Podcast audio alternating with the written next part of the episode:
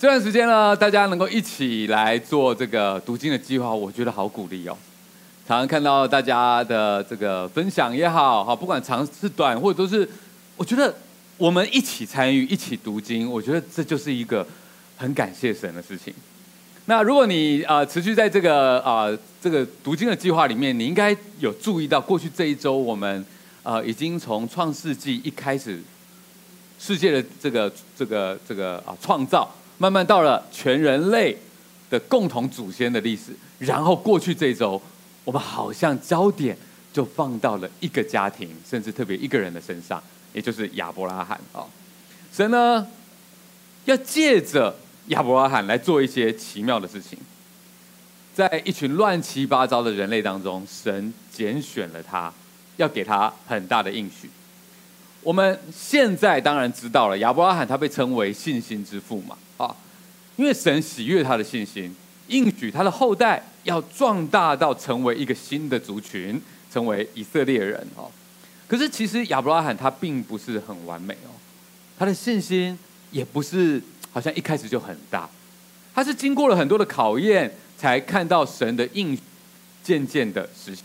那今天呢，我们就要来好好的看一看亚伯拉罕的信心，他经过了什么样的考验，跟我们又有什么样的关系？让我们在开始之前，我们先一起来祷告。我要求神，谢谢你可以对我们说话。主啊，若不是你帮助，我们的信心不知道要建立在哪里。求你今天继续带领我们。当我们看到亚伯拉罕的生命的时候，主，我们会明白，这跟我们的现在也是有极大的关系。主，你当时、现在和未来，主，你都这样的在带领我们。求你对我们说话，这样祷告奉主的名求，阿门。我们今天呢，要特别来关注一个主题，它是一个贯穿圣经的主题，也是我认为在亚伯拉罕的这个故事当中非常重要的一个角度。应许，到底什么叫做应许？应许用白话来说，就是未来会给，而现在先承诺，它就是一个未来一定会给的现在承诺。那么，其实我不知道你们怎么样，我是觉得我好像蛮常收到应许的哦。每隔一段时间，就会有人告诉我，我非常的幸运，被选上了。只要点连结，就可以免费获得最新的 iPhone。又或者是要分享给我他在非洲继承的一笔遗产，只要我回信给他，我真是太幸运了啊！我不知道你们有没有遇过这种应许，希望你不会傻傻的相信哈！因为呢，关于应许这件事情。提供应许的那一方啊，很重要。到底他是谁？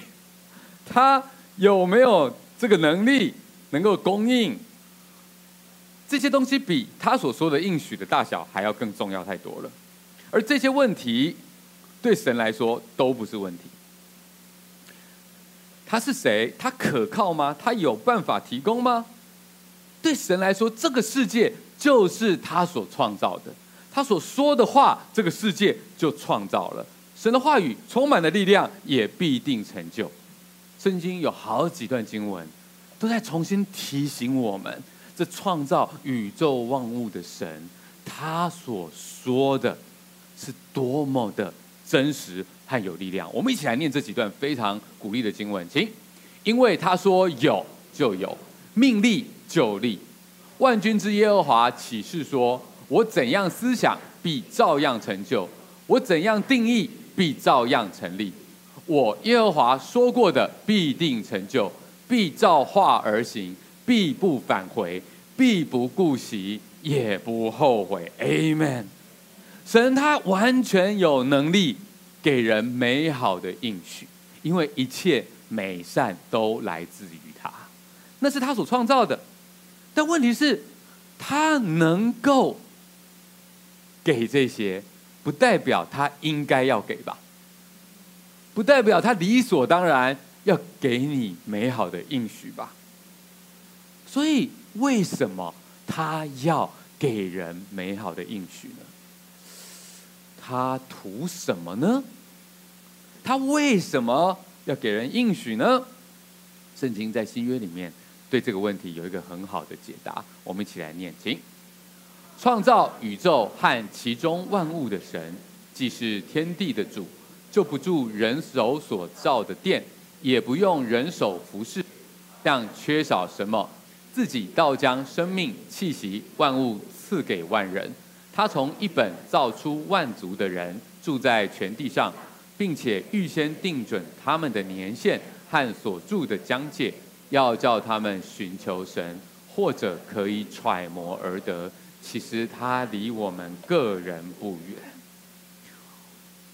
他说的真好啊！神既然是真正的神，他就不需要从人这边得到一些什么。他并不图人要给他一些什么，好像他有缺乏一样。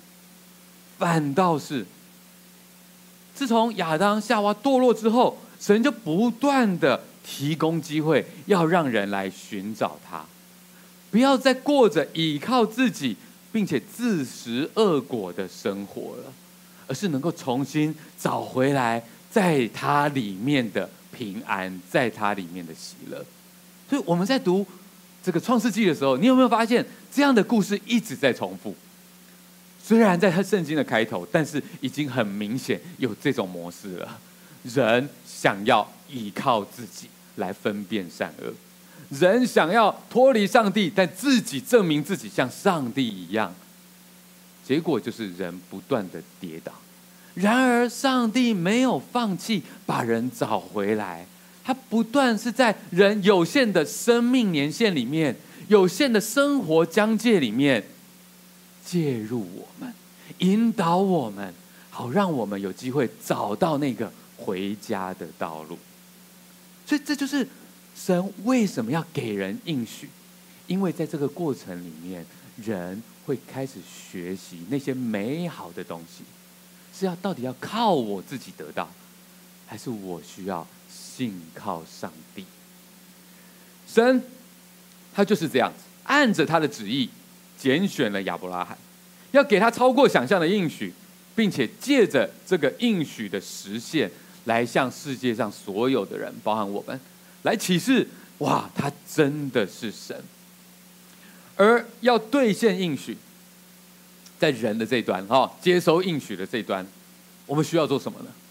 神对亚伯拉罕唯一的要求，其实就只有一个，就是要相信。神的拣选是无条件的，是我们没有办法这个说嘴的，他要给谁就给谁。然而在人的这一端，我们要去回应他要给这个应许，只有一个条件，是什么？就是信心。就是相信，所以这就跟今天的主题很有关系。我们今天要来讨论的主题就是：你有多相信应许？你有多相信应许？因为我们都觉得应许，我们应该相信吧。世界上所有的应所说的应许，我们应该都是相信的吧。我也是这样觉得。但是当我在读整个亚伯拉罕的这个过程的时候，我发现他其实。信心是经过不同阶段的考验的。这个所谓的相信应许，其实是有不同程度的。而亚伯拉罕也在神的带领之下，渐渐的成长。所以，让我们一个一个来看亚伯拉罕，他到底有多相信应许？我们又有多相信应许？一个最开始的相信是这样子的，是愿意行动的相信。我们说，我们相信。但我们是否愿意行动呢？我们来读一下神一开始在应许亚伯兰的时候，好，亚伯兰就是亚伯拉罕本来的名字，他是神是怎么样给他应许的呢？我们来念，请耶和华对亚伯兰说：“你要离开本地本族父家，往我所要指示你的地去。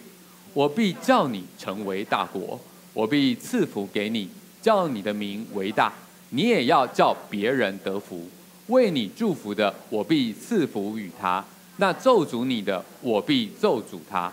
地上的万族都要因你得福。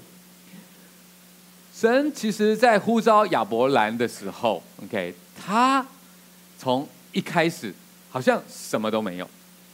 神要他迁徙到另外一个地方去。如果你仔细读，你也会知道这一次的这个啊呼召呢，其实是第二次的呼召了。在第一次的呼召是啊亚伯兰的父亲跟他一起从乌尔移居到哈兰，那个时候他们什么都没有。而这是第二次的呼召，当他听到了神这么说，他就照着神的吩咐去了。然后他的侄儿这个罗德也跟他同去。亚伯兰出哈兰的时候，他已经七十五岁了。亚伯兰将他的妻子撒莱以及侄儿罗德，连他们在哈兰所积蓄的财物、所得的人口，都带往迦南地去。他们就到了迦南地。好，所以我们就看到这个第二次，好，第一次从乌尔到哈兰，第二次从哈兰到迦南。这第二次的呼召，他跟之前的状态已经不同了。第一次被呼召的时候，他还比较小。他们整个家其实人丁少少，也没有什么财物，他们才发生了一些悲惨的事情，是一个好像什么都没有的状态。而这一次的呼召，他们从这个哈兰要移居到迦南地的时候，已经亚伯罕他已经不是个当初那个年轻年纪轻轻、口袋空空的人了。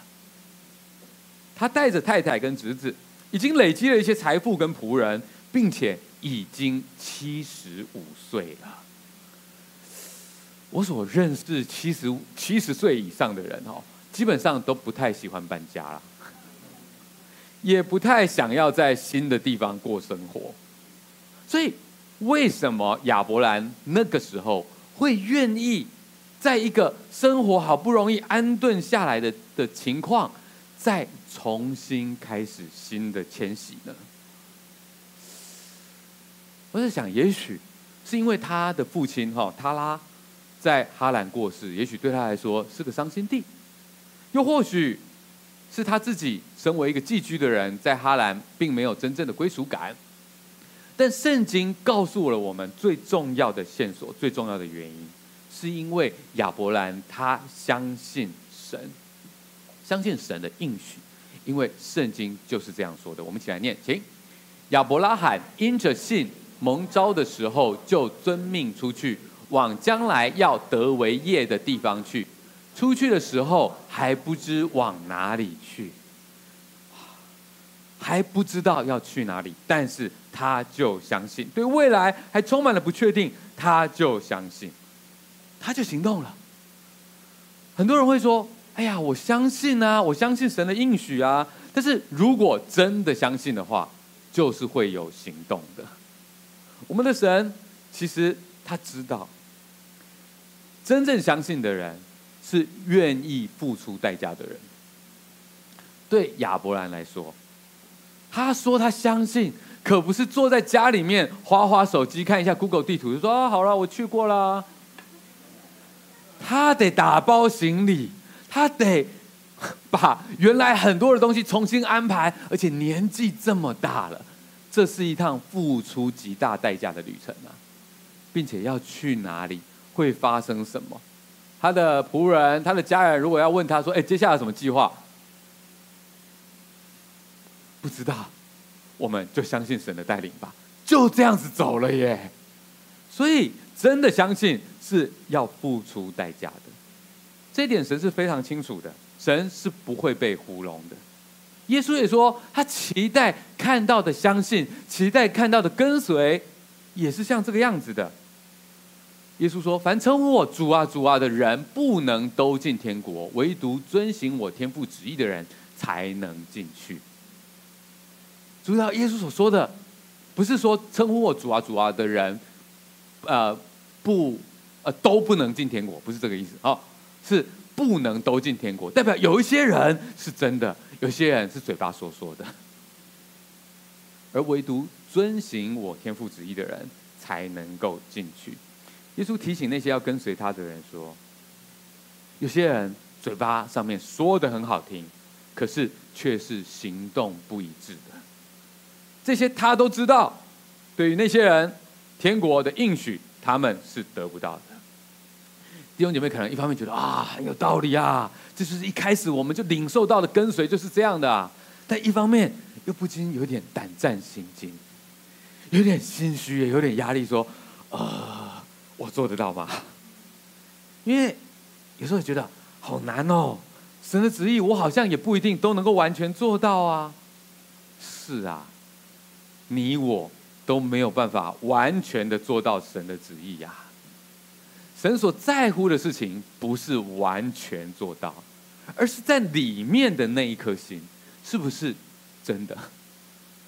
信心的大小没有关系，可以慢慢成长，跌倒了可以再爬起来，可以再修正。但是只要是真的，神他都知道。对于现在的我们来说，可能我们不是很容易去听到神直接来对我们说话，叫我们要去哪里啊？去那间公司，去跟那个人建立关系，可能不太容易用这样的形式来听到神对我们说话，因为神他已经把他的话语。完全的启示在圣经上面了，但不要忘记了，神的灵是活的，今天他仍然会透过很多的方式，在我们的心中来跟我们讲话。当我们在读经的时候，大家一定会感受到，我们越是认真读经，我们对上帝所说的话就会越敏锐。他今天仍然会借着读经，借着祷告，借着我们在聚会当中的领受，来跟我们说话。当我们被神的灵提醒，被神的话语挑战了，要我们脱离我们的舒适圈，要我们改变本来习以为常的习惯、想法，我们会有什么反应呢？我们是否愿意像亚伯拉罕一样，因着信就顺服神的意思来行动了呢？不愿意为神改变的人，其实真的也不用想从神那边得着什么了。因为相信应许的人是一定愿意有所行动的。如果我太太跟我讲说：“你把厕所打扫干净，你就可以买一个你想要的露营设备。”那我一定马上会去行动的，因为我相信他说的话。OK，所以你有多相信应许？第一步就是。愿意行动，OK，愿意行动是一个表示我们相信应许必然的第一个阶段，OK。不过好像不是只有这样子哦，啊，如果我们看亚伯拉罕的故事，就会发现，嗯，愿意行动很好，不过后面还是有考验的，尤其是应许的结果还没有那么快实现，甚至看起来好像什么个影子都没有。这过程就会很考验我们的信心。这第二阶段比较考验了。第二个阶段的信心是等待过程，也不靠小聪明的信心。亚伯拉罕在前面的那个阶段，我们所看到的他的信心，哎，感觉还这个蛮充分的啊。在整个迁徙的过程当中。他不仅没有怨言，甚至在每一个迁徙的里程碑，都停下来跟神足谈，表达感谢，献上他的感谢。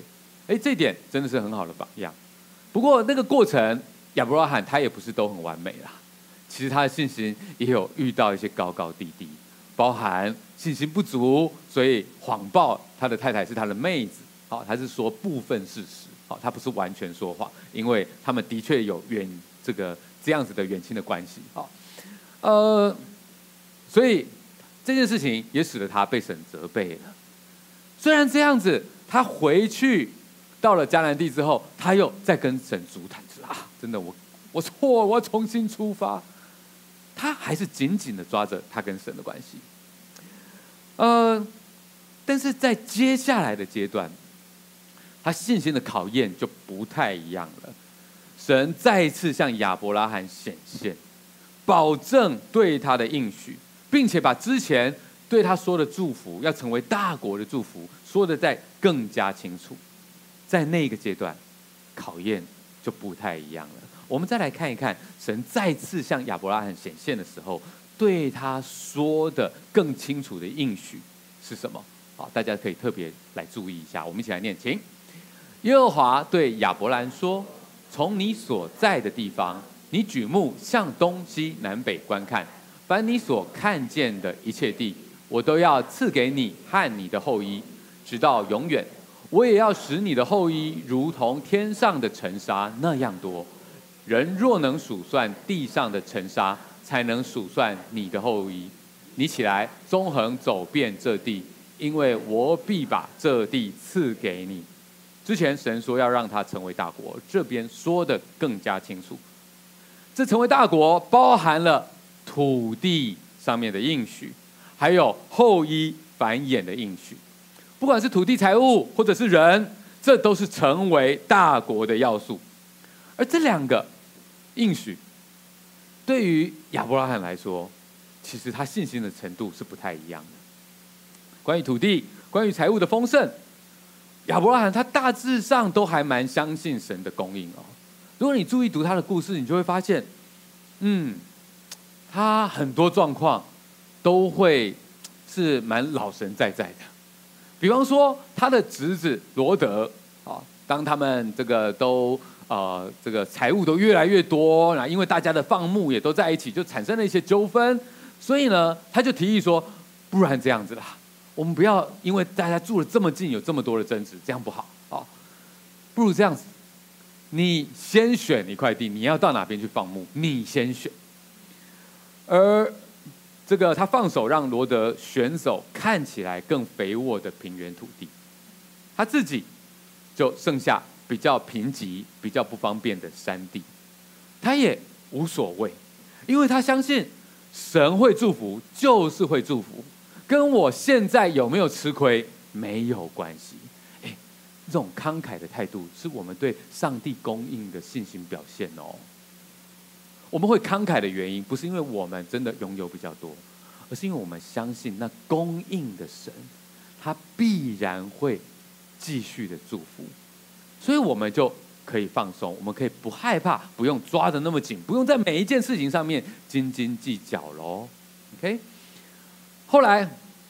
罗德呢，就去了这个广大的平原，哇，那当然那边肥沃，那边好，所以在那边争的人也多，所以在那边就发生了很多事故啊，包含打仗都被卷进去了，被俘虏了，最后还是要亚伯拉罕来这个带人过去救他。亚伯拉罕为了救他的侄子罗德啊，就出征打仗，并且打赢了。打赢仗之后呢，也在这个过程里面获得了很多的战利品。亚伯拉罕，他得到战利品之后，第一件事情就是把战利品的十分之一献上给神。再来，他因为有找其他的同盟一起打仗，所以他把其他的同盟该得到的战利品也都分给他们。而最终他自己的那份，他还给了他的敌人。他说：“我不要这些东西，因为我不想要别人说。”我是靠你们才变成富有的，我要大家知道是耶和华使我变得丰富的。哇，各位，你有没有觉得亚伯拉罕在土地财务的供应上面完全相信上帝能够提供给他祝福，是吧？好，在这方在这上面，我觉得亚伯拉罕他真的很有信心。然而，关于后裔的祝福。亚伯拉罕的信心就蛮被考验到了，我觉得这也可以了解啦。毕竟他跟他太太年纪那个时候都大了，又已经很长的时间生不出小孩，这真的很不容易啊。亚伯拉罕其实也不是说完全不相信神应许他的后裔会生养众多，只是他觉得我们年纪都这么大了，既然这么久都生不出来，那或许神的意思并不是说一定要我们自己生出来的，所以。他很好心，他跟神回应关于这一个应许。哦，他觉得，嗯，神应该还是有应许，但是也许并不是一定是那样子。所以他怎么回应神呢？我们一起来念这段，请。亚伯兰又说：“你没有给我儿子，那生在我家中的人就是我的后嗣。”耶和华又有话对他说：“这人必不成为你的后嗣，你本身所生的才成为你的后嗣。”有没有发现，他在帮神找台阶下？哎，他说没有关系啦，真的哦，我们家仆人很多啦，也很会生啦，他们这样生下去都算是我家生的，那这样子也算是我的后裔，生养众多啦。人真好哦。但是神怎么跟他说？Ben，不用帮忙，不是他，不是他们，是从你生的才算，那才是我要给你的应许。哇，这个应许越来越锁定了，条件越来越清楚，但难度也就越来越高了。这一下更加的考验了。因为这个时候的亚伯拉罕他已经不只是七十五岁了，有一段时间过去，他现在已经八十五岁了。这早该是做祖父，甚至是曾祖父的年纪了，还要生孩子，真的很难哦。你知道，男生难，女生更难。更难的其实是他的太太撒拉。撒拉小亚伯拉罕十岁，这个时候也已经七十五岁了。肯定很久都没下蛋了，更不用说要再生小孩了。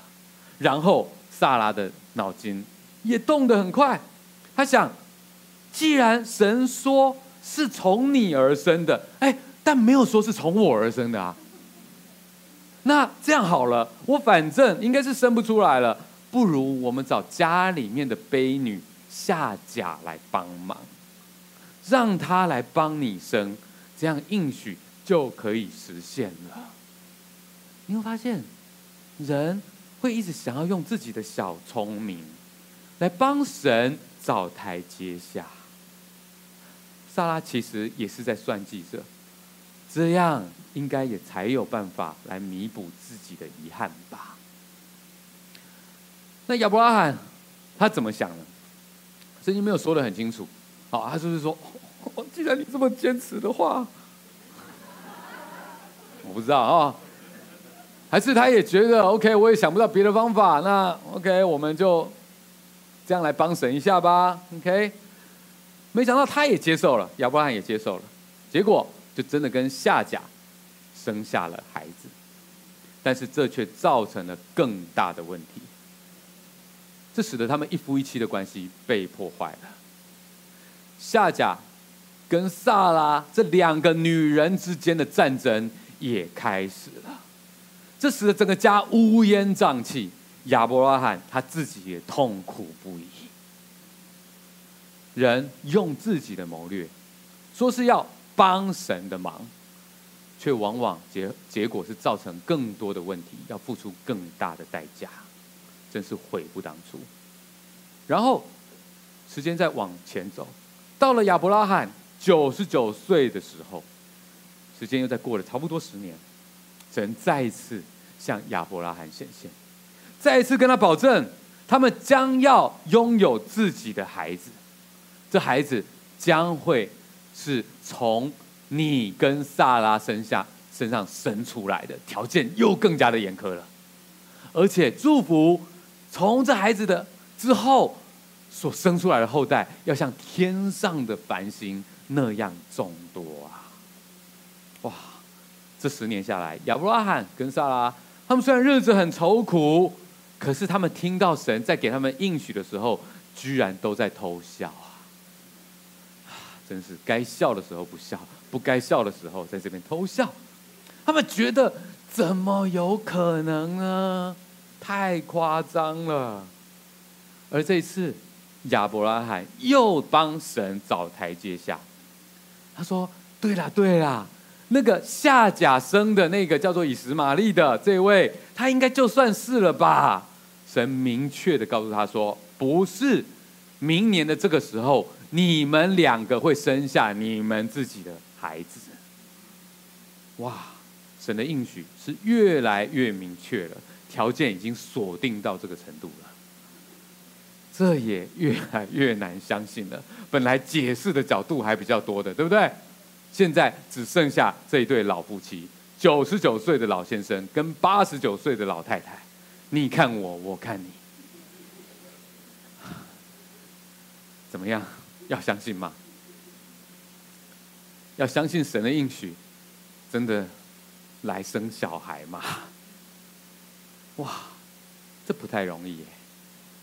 这也是需要行动的。对于那个时候的老夫老妻来说，这并不容易耶。他们本来是嘲笑这个计划的，现在他们要行动吗？神不是应许他们会像玛利亚一样从圣灵就受孕哦。该做的行动他们不能少哦。所以对他们来说，这个相信应许的信心又再次回到那个起点。我要相信吗？我们要行动吗？在人是不能，在神却凡事都能。用尽了自己的小聪明。是时候回到简单的信心，就真的试试看吧。结果一年之后，他们真的迎来第一个自己的小孩以撒，甚至撒拉都已经高龄九十岁了，还能够用母奶亲喂，哇！好难想象这个画面啊！然后每天都笑嘻嘻，觉得太不可思议了。神的话语永不落空，神的应许真的是太不可思议了。等等待的过程真的很挑战，对不对？神学家加尔文他说了这句话，他说：“如果我们期盼神立刻实现他所应许的。”那么就没有信心的位置了。因此，当神的话看起来不可能实现的时候，在那个时候，我们可能觉得上帝好像沉默了，而其中的沉默，它便是信心的试炼。弟兄姐妹，我们都会说我们相信神的应许，但是等待应许的过程，才是真正的考验。在还没有看到祝福之前，我们是否会继续在那沉默当中，按着神的旨意来行事，继续凭着信心等待下去，还是会忍不住要用自己的小聪明，甚至用属世的方法来搞东搞西，想要提早获取想要的结果呢？不论那是工作上面的成果、财富的累积、孩子的成长未来，都是需要。时间长久的过程，愿神帮助我们，让我们可以相信，快就是慢，慢就是快。先求他的国和他的义，我们所需要的一切，他会加给我们的。Amen。如果这个第二阶段就觉得哇很挑战了，对不对？亚伯拉罕他还有经经过第三个阶段更大的考验啊，有时候真的觉得说。故事到这边，不是应该就要从此过着幸福快乐的日子了吗？并没有，生命就是这样子。他的信心经历更大的考验了。第三个，就是就算被收回，还是相信的信心。这真的是最大的考验了。本来应该很开开心心的，不就这样就很好了吗？但是神还要再试验亚伯拉罕，这个试验真的很不寻常啊！神基本上没有再这样子做了，这不是一个神正常会要求人要做的事情。神要试验亚伯拉罕，并且要他把儿子带到山上去，把他献为燔祭呀！哇，这不是异教文化才会出现的事情吗？这真的不是正常会发生的，所以我们现在也不需要去复制这件事情。所以这个这边如果有青少年爸爸妈妈带你到山上啊，并且要带一些柴，说要去烧的时候，你不要觉得很紧张、很恐怖这样子。好，这应该就是发生在圣经的这一次。啊，很特殊的状况，神要考验亚伯拉罕，告诉他说：“你要把你好不容易才得到的以撒献上，作为燔。”好，就是烧烧掉啊，像这个羊羔杀死他之后，然后放在火上焚烧献给神啊！哇，这真的是很大的考验。好不容易活到了一百岁，神才赐下的儿子，现在神说要把要亚伯拉罕把他献上。我不知道亚伯拉罕是怎么想的，但是他就是完全按着神告诉他的去做了。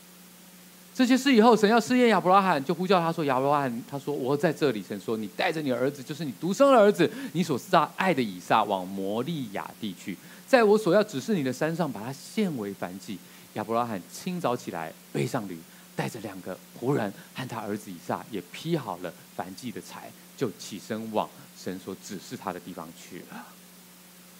这个时候的儿子以撒已经长大成大男孩了，应该有十几岁。他们可以一起走了三天的路，所以这也是一段路。以撒也已经能够帮爸爸背柴，但是在这三天的路上，作为父亲的亚伯拉罕一定很痛苦，也很挣扎，可能很多话都不知道该怎么跟孩子说，因为很多人会说了，哦，老来得子啊，会特别宠小孩啊。一方面可能年纪大了没力管小孩啊，另外一方面更是因为得来不易呀。那更何况是一百岁的亚伯拉罕呢？以撒可是他的宝啊，是他们家族的未来啊！你说他怎么舍得呢？所以他在整个路上，一方面一定是这样的天人交战，怎么舍得呢？可是另外一方面，他一定也会想，神的应许绝不落空。既然一切都是来自于神，那么就算是神要取回，神也一定有办法实现他的应许。就算死了，神也能够让他复活。只是这个时候还要相信神的应许，真的好难，真的天人交战。而我认为当中最难最难的时刻，是在这一幕，孩子开口问。拿着刀的爸爸，以撒说：“请看，火跟柴都有了，但燔祭的羊羔在哪里呢？”亚伯拉罕说：“我儿，神必自己预备做燔祭的羊羔。”哇！当我读到这一段的时候，我真的眼泪都要掉下来了。我觉得我做不到。当孩子眼巴巴的望着你。他完全的信任你，跟你这一路这样走过来。他问你羊羔在哪里？你知道，再继续下去，羊羔就是他。你手上拿着那个刀，你要怎么回答他？他可是你亲爱的宝贝呀。亚伯拉罕回答说：“我儿，神必自己预备做燔祭的羊羔。”我想这就是亚伯拉罕。他在这时候，他唯一能够抓住的，相信了。或许亚伯拉罕他已经学到了要坚持相信神到最后，要按着神的指示到最后，不要用自己的方法来代替神的预备。但是他一定非常的挣扎，只是他的信心引领着他的行动，他相信神最后一定有预备的这一次。我一定要忍到最后。而就在亚伯拉罕他把他刀举起来的那一刻，神阻止了他，说：“万万不可，不要杀他，我有预备。”引导亚伯拉罕看见旁边的树丛有一只两只脚被虫住缠住的这个小羊，改用那只小羊来献祭。原来神真的有预备，神的应许真的不会落空。感谢神，这一个信心的考验，上帝让我们看到，神他喜悦的是什么？就是人的信心。借着这个考验，圣经上说，我们一起来念：请亚伯拉罕因着信被试验的时候，就把以撒献上，这便是那欢喜领受应许的，将自己独生的儿子献上。圣经是整个旧约跟新约贯穿的，大家每天在灵修的时候，可能读的就是那个时候发生的小故事。可是现在，我想要帮助大家，是用一个更大的角度去看到整个圣经，它是贯穿的大故事。神要借着亚伯拉罕所发生的事情，来让我们看到神用一个角度来。预备我们理解一件事情，就是应许。神看亚伯拉罕是在这整件事情上面一直在等待着应许要发生。神既然应许他后代要成为大国，要繁衍众多，他生下来的这个孩子，他跟撒拉生下来这个孩子要繁衍众多，那你相信到什么程度？是不是就算看起来就要没有了，要收回了，神还是会实现他的应许呢？所以，就算在做这件事情的时候，亚伯拉罕的信心到底在相信什么？是在相信应许。相信应许到一个程度，是愿愿意把我们最好也献上去给神啊！这就是亚伯拉罕他相信应许的最终考验。若神要暂时取走他给我们的祝福，是否我们会紧紧的抓住不放呢？好像那本来就是我们的一样，好像神他是一个要夺走我们的小偷一样。有什么是如果神把它拿走了，我就会跟神翻脸的呢？是财富吗？是地位吗？是健康吗？是你所爱的人吗？这些问题有时候很难，但是给我们很大的安慰的，是神最终。并没有真的要从亚伯拉罕身上取走他所爱的独生子，神并没有要亚伯拉罕去牺牲他所爱的独生子，神的原意也只是要考验他。但是神他却为了我们而牺牲掉他自己的独生子耶稣基督。神对于他所爱的子民，他的本意就是祝福，就是应许，要你借着信靠他而能够活在应许当中，最终能够跟他一起在那乐园里面同在。他没有真的要把我们什么东西拿走，就算拿走，那也是暂时的，只是在短暂的今生发生的。他的应许仍然不落空。然而，他没有真的要把我们拿走什么，他反倒是要丰富的给我们，甚至我们做不到的事情，他帮我们做了，就是他把他的独生子耶稣给牺牲了，为了要挽回我们跟神的关系。耶稣尊贵的地位变成了罪犯，他所拥有的一切化为乌有，耶稣所爱的人背弃了他。而耶稣成为了那为我们的罪而牺牲的羔羊。然而，就算如此，耶稣他仍然是顺服至死，相信父神必能让他复活，得到应许的胜利。有时候，生命当中的一些失去真的很难，也很难解释清楚。跟随耶稣的道路是真的很需要相信神的应许，因为我们可能。会因为跟随耶稣而暂时失去某一些我们本来很重视的，可能是我们本来的好朋友跟我们疏远了，可能是工作或课业不再是我们的唯一，而稍稍成绩下滑了，可能我们的家人不理解我们而撕破脸了，可能是本来我们可以走旁门走左道的这些这些利益，我们不再碰了，甚至有一些失去，没有人可以解释清楚。但不论你失去过多少，神他都知道，并且耶稣为此再给了每一个跟随他而失去一些什么的人一个保证，一个应许。我们一起来念这段经文，请。耶稣说：“我实在告诉你们，你们这跟从我的人，到复兴的时候，人子坐在他荣耀的宝座上。”凡为我的名撇下房屋，或是弟兄姐妹、父亲母亲、儿女、田地的，必要得着百倍，并且承受永生。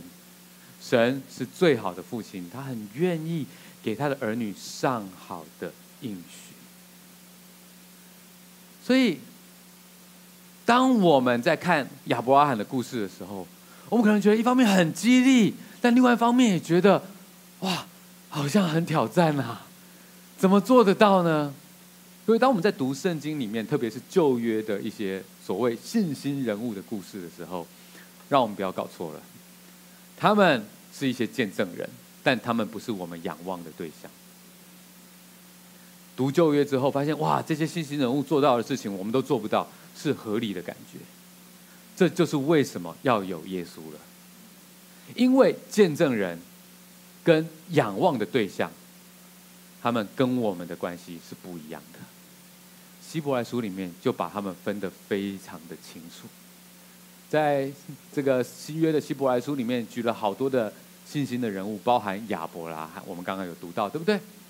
但是他说，这些人他们就是像云彩一般的见证人，这是什么意思？就是我们在这个人生的马拉松上面在跑的时候，他们围绕在我们身边，帮我们加油，说可以的，因为我们都经历过。或有些人是跑在我们前面，然后刚经过终点，他们的生命也经历过这种相信应许，一直到最后，终于他们看到了有一些应许实现了。但是他们也看到还有一些应许还没实现，因为他们在等待后面的人一起到的时候才会一起实现。所以他们跟我们都是一样的。你在读他们的故事的时候，会发现哇，他们有一些激励我们的故事，学长学姐做得不错。但是你也会发现，他们也是正常人，他们也有很多不完全的地方，甚至跌倒软弱的地方，因为他们就是我们的云彩见证人。他们跟我们一样，都是在这跑道上面跑的人。然而，我们要仰望的是谁？耶稣。耶稣，他是为我们信心。创始成终的人，我们的信心来自于他，最终也要归于他。这是什么意思？这就是说，所有在旧约里面那些人，你会发现他们都没有办法真正做到的事情，在耶稣身上都做到了。整个过程，不管是。愿意，因为应许，所以愿意行动。耶稣，他在整个传道的过程里面，上帝说什么，他就愿意行动。在整个等待的过程里面，不靠自己的小聪明，耶稣，他被骂不还口，受害不说威吓的话，他有很多方法可以让自己脱离险境。但是他不愿意，他愿意照着上帝的旨意，一直到最后，到最后，相信神应许说，他的儿子就算受了这么多的苦，但最终会超过死亡的权柄，会成为得胜的君王。他相信，就算他的生命要被收回了，他仍然相信。所以。虽然我们看着哇，信心要相信应许的考验好难呐、但是我们只要借着相信耶稣基督，他已经为我们完成了这个相信应许的道路了，那就可以了。当我们觉得很难，我做不到的时候，我们就仰望耶稣基督。当我想着我那特殊的。孩子就这样来到这个世界上，就这样短短活着死掉了。我不知道有什么简单的答案，但是给我最大的安慰，就是上帝他自己愿意让他的孩子成为别人的祝福。所有那些很难懂、很难接受的事情，我明白上帝他懂，他懂，因为耶稣基督。他就是为我们的信心创始成终的仰望对象。我们越是仰望他，我们就越生出信心，让我们可以继续往前走。所以求主帮助我们，让他赐下我们所需要的信心，好让我们可以坚定的走向应许的道路上。不论是愿意行动的信心，不论是等待的过程，不用自己小聪明的信心，以及。最难的，就算被收回，也还是相信的信心。希望今天亚伯拉罕的故事对我们有帮助。让我们最后一起站起来唱首歌，结束今天的聚会。Amen。